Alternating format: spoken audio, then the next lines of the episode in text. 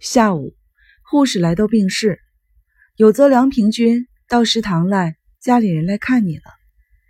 长颈鹿吃了一惊，不由得跟刺猬对视了一下。他们谁也没有想到过，家里人还会有人来。自从去年七月住院以来，长颈鹿的父亲就像甩掉了一个大包袱似的。当然，长颈鹿住院以前的种种行为，也确实让父亲和周围的大人们生气。比如说，他把学校养的兔子和鸡抓来烧它们的毛，用烟头烫它们。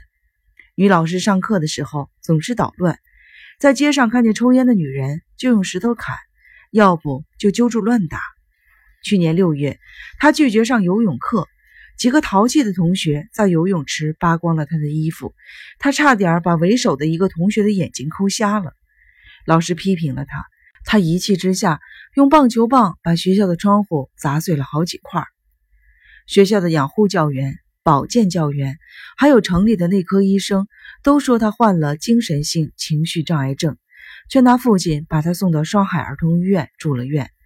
住院前，父亲对他说：“改不好，让你住一辈子院。”长颈鹿的家就是在附近的香川县，可是父亲以工作忙为由。一次也没有接他回家过过周末。医院多次通知他父亲来医院谈他孩子的将来。今年一月，总算是来了一趟。长颈鹿的主治医生水尾跟他们的父子见面的时候，父亲对水尾说：“我看这个孩子一点也没有继承我们家的血统，完全继承了我老婆家的血统。一切拜托您了，不完全治好，请不要叫他出院。”说完，塞给了水尾一个信封。里面好像装着不少的钱。到那儿以后，父亲半年多没来过，医院给他打电话，他也不来，住院费倒是分文不差的交。难道已经是跟父亲离婚的母亲来了？想到这里，长颈鹿不禁两腿发软。要是母亲来了，该怎么办？好办，打他，踢他。可是他为什么这个时候来看我呢？莫非？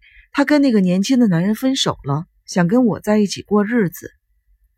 母亲可能会跪在地上哭着说：“孩子，妈对不起你。”母亲可能会紧紧地抱着他说：“我总算明白过来了，世界上最宝贵的是你呀，是我的良平啊！从此以后，妈再也不离开你，妈要把一切都献给你。”长颈鹿好像闻到了母亲身上的味道。长颈鹿激动的浑身颤抖。无论如何，你得先去看看呢。刺猬推了长颈鹿一把，拖着不听使唤的腿，长颈鹿总算来到了食堂的门口，哆哆嗦嗦的往里边看。食堂里并没有记忆中母亲的身影。最靠角落的一张饭桌前，坐着一对将近四十岁的夫妇。看见长颈鹿，两人先后站了起来，脸上露出了生硬的笑容。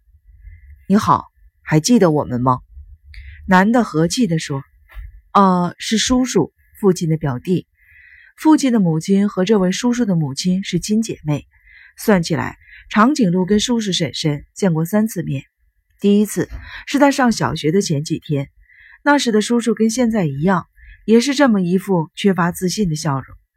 叔叔和婶婶送给他一套最新式的文具，可是这套文具被奶奶给扔了。”而且没有说出任何的理由来，长颈鹿哭了。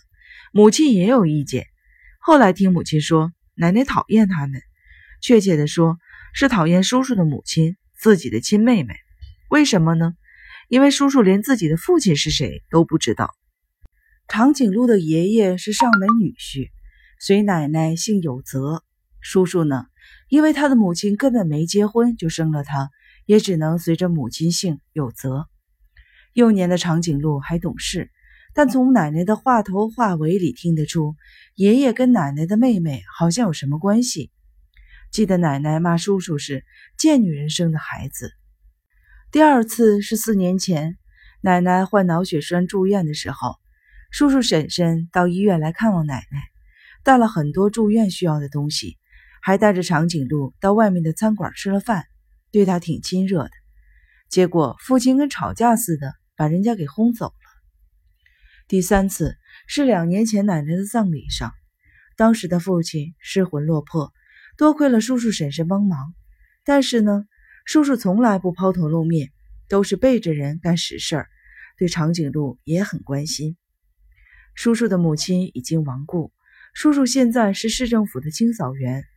叔叔结婚好多年了，没有孩子，长得挺壮实的，精神也不错嘛。叔叔说着迎上，双手搭在长颈鹿的肩膀上。梁平君住院的事情，你父亲一直不肯告诉我们。叔叔上上下下打量着长颈鹿，不住的点着头，一边拉着往角落上的桌子那边走，一边说：“长高了，都快长成大小伙子了，气派。”长颈鹿没办法，只好跟着叔叔走。婶婶笑着迎了上来：“你瞧，我都不认得了，多么魁梧的小伙子！”说着，给长颈鹿拽过来一把椅子。长颈鹿面对着叔叔婶婶坐下，一言不发。我们在家里呀，老念叨着你，现在怎么样了？又长高了吧？学习好吧？可是这一年来一直没有听到过你的消息。到家里去了几趟啊，家里没有人。我们正觉得奇怪呢，你父亲总算是来电话，把你家的事情告诉我了。我跟你婶子一商量，走，看看梁平去。叔叔好像在解释突然前来的原因。长颈鹿感到疑惑不解，他们到底是出于什么目的来看我的呢？不相信有谁会不抱任何目的前来看他这个有毛病的孩子。这里的生活怎么样？有朋友吗？叔叔婶婶客客气气的问这问那儿。长颈鹿一句都没有回答，叔叔婶婶受不了这难耐的沉默，你一言我一语的夸赞着医院周围的风景，甚至还说起了邻居的事。半个小时过去了，叔叔婶婶从椅子上站了起来，跟长颈鹿道别。叔叔把一个纸袋放在桌子上，也不知道你喜欢什么，只给你带来了一包点心。需要什么说话，点心以外的东西尽管说。婶婶也说：“医院里的生活呀，有很多不便吧？需要什么，我马上就给你送来。快说呀，需要什么？”长颈鹿摇摇头，表示不需要什么。可是拖鞋里从袜子前边的洞里钻出来的大脚趾头突然刺痒痒的难受起来，不由得说了一句：“换洗的衣服。”叔叔婶婶眨巴眨巴眼睛，重新打量着长颈鹿。穿着又脏又破的 T 恤衫和牛仔裤的长颈鹿不好意思的低下头，什么都行。说完，扭头跑出了食堂，马上就给你送来。身后传来了婶婶的喊声。长颈鹿回到了病室，刺猬问：“谁呀？”长颈鹿仰面朝天的往床上一躺，没说话。